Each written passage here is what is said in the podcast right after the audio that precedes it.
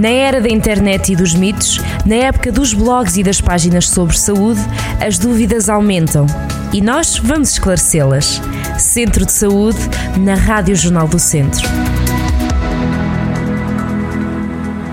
Sejam muito bem-vindos a mais um Centro de Saúde. Estamos a chegar ao fim de novembro, início de dezembro, e vamos já olhar para um tema que, de quando em vez, vem, vem à tona nas conversas do dia a dia, mas que nem sempre o abordamos. Vamos abordar o tema do sono com a médica Rita Sá Esteves. Ela é clínica na USF Viseu Cidade. Doutora, bem-vinda ao Centro de Saúde. Já cá esteve. Como é que está? Tudo bem? Olá, tudo bem? Obrigada. Soutora. É um prazer estar de volta. Ora, é assim, é, um, é muito, muito bom para nós também estar de volta. Soutora, hum, muitas vezes uh, ouvimos cada vez mais pessoas a queixarem-se de problemas uh, que têm em dormir.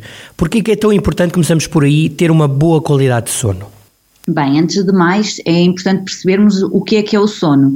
E o sono nada mais é do que uma condição fisiológica da nossa atividade cerebral, que acontece de forma periódica, geralmente todos os dias, e que se caracteriza por uma modificação do estado de consciência e uma redução da sensibilidade a estímulos externos. Hoje em dia é consensual que o sono é absolutamente eh, fundamental na nossa qualidade de vida. Ele desempenha funções muito importantes, desde uma função restauradora e de conservação da energia, também está envolvido em processos de aprendizagem, da consolidação da memória e até no crescimento cerebral e na renovação neuronal. E por isso, as perturbações do sono têm um grande impacto na qualidade de vida das pessoas que, a, que as experienciam e leva também é uma redução da capacidade de manter a atenção, a memória e a capacidade de aprendizagem, podendo condicionar até alterações a nível do comportamento, como alterações do humor, sintomas de ansiedade e depressão, e é até um fator de risco para doenças como a obesidade, a diabetes e doenças cardiovasculares. E por isso é muito importante que cada um de nós tenha uma qualidade de sono adequada.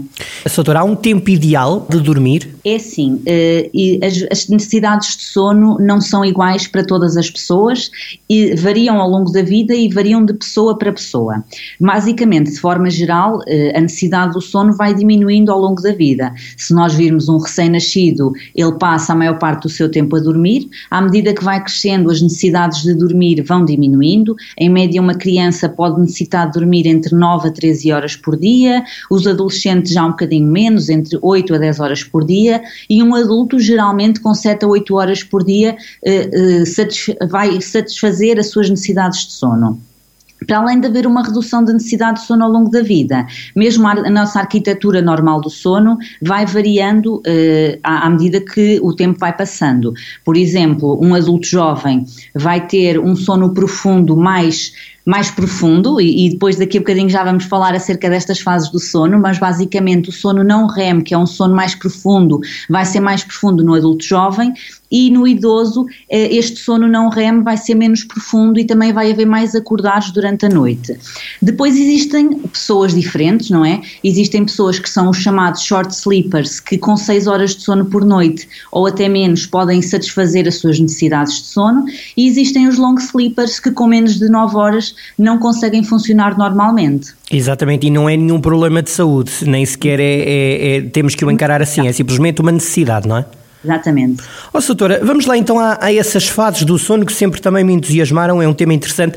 O sono não é igual todo ao longo da noite, para não? Não. Eh, basicamente, o sono caracteriza-se por uma sucessão de fases. Nós, de forma assim muito simplista, nós dividimos o sono em sono não REM e sono REM. O REM quer dizer Rapid Eye Movements, portanto, movimentos oculares rápidos. O sono não REM, por sua vez, divide-se em quatro fases, fase 1, 2, 3 e 4, que vão sendo cada vez eh, mais profundas, existe cada vez uma maior dificuldade em acordar o indivíduo à medida que estas fases se vão sucedendo. Portanto, nós quando adormecemos, inicia, iniciamos o sono em sono não REM, fase 1, 2, 3 e 4, e o nosso sono vai se tornar cada vez mais profundo, cada vez mais reparador, existe um cada vez maior relaxamento muscular, a frequência respiratória e a frequência cardíaca tornam-se cada vez mais baixas. Após a quarta fase do sono não REM, inicia-se o sono REM, o sono Rapid Eye Movement, movimentos oculares rápidos.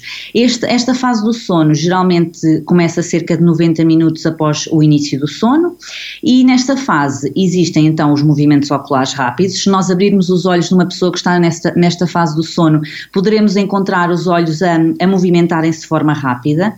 Por outro lado, existe também uma atonia muscular generalizada, a pessoa está, está com os músculos completamente relaxados mas existe por, uh, um aumento da frequência cardíaca, da frequência respiratória e da tensão arterial. É também nesta fase REM que nós sonhamos maioritariamente. Quando um indivíduo é acordado durante a fase REM, é muito provável que se lembre com grande clareza do que é que estava a sonhar. Uh, portanto, a normal arquitetura do sono caracteriza-se por uma alternância cíclica entre o sono não REM e o sono REM. Cada conjunto nós chamamos um ciclo do sono e cada ciclo poderá durar entre 90 a 110 minutos. Por noite, claro que isto dependerá do número de horas que cada um dorme, mas podemos ter entre 3 a 6 ciclos do sono por noite. Sendo que nos primeiros ciclos vai predominar o sono não REM, portanto o sono mais profundo e reparador, e à medida que, que a noite vai passando e os ciclos vão sucedendo, vai aumentando a duração do sono REM, do sono em que nós sonhamos. Exato, exatamente. Boa explicação, obrigado por, por esta, por, este, por esta detalhada explicação. Soutora, vamos então aos problemas do sono. As perturbações eh, são mesmo muito frequentes entre nós, não é? Sim, eh, cada vez mais nós na nossa prática deparamos-nos com pessoas que se queixam realmente da sua qualidade do sono. Eu penso que isto, por um lado, poder-se-á dever ao facto de haver um, mais fácil acesso aos cuidados de saúde, portanto as pessoas têm a oportunidade de, de se queixar mais, até porque hoje em dia a qualidade de vida é muito importante e o sono é crucial para termos essa qualidade de vida mas também devido aos nossos estilos de vida. Todos nós sabemos que hoje em dia a nossa vida é um corrupio, temos pouco tempo para tudo, principalmente para o autocuidado. E, portanto, há muito, há muito esta queixa de, de dificuldades a, a dormir. Portanto, hum, esta patologia do sono é muito frequente, é altamente incapacitante e, e, prejudica o normal funcionamento das pessoas no seu dia a dia.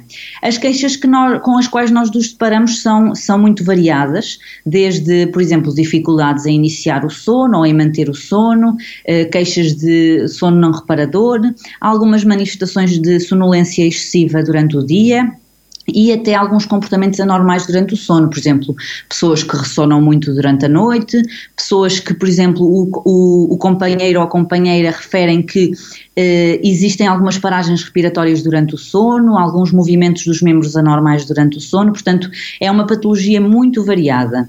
Uh, na abordagem destas perturbações, é muito importante percebermos a história clínica completa do doente, quais os seus antecedentes, a medicação que faz, os estilos de vida que tem, e, e um, o exame objetivo também nos pode dar algumas informações relevantes.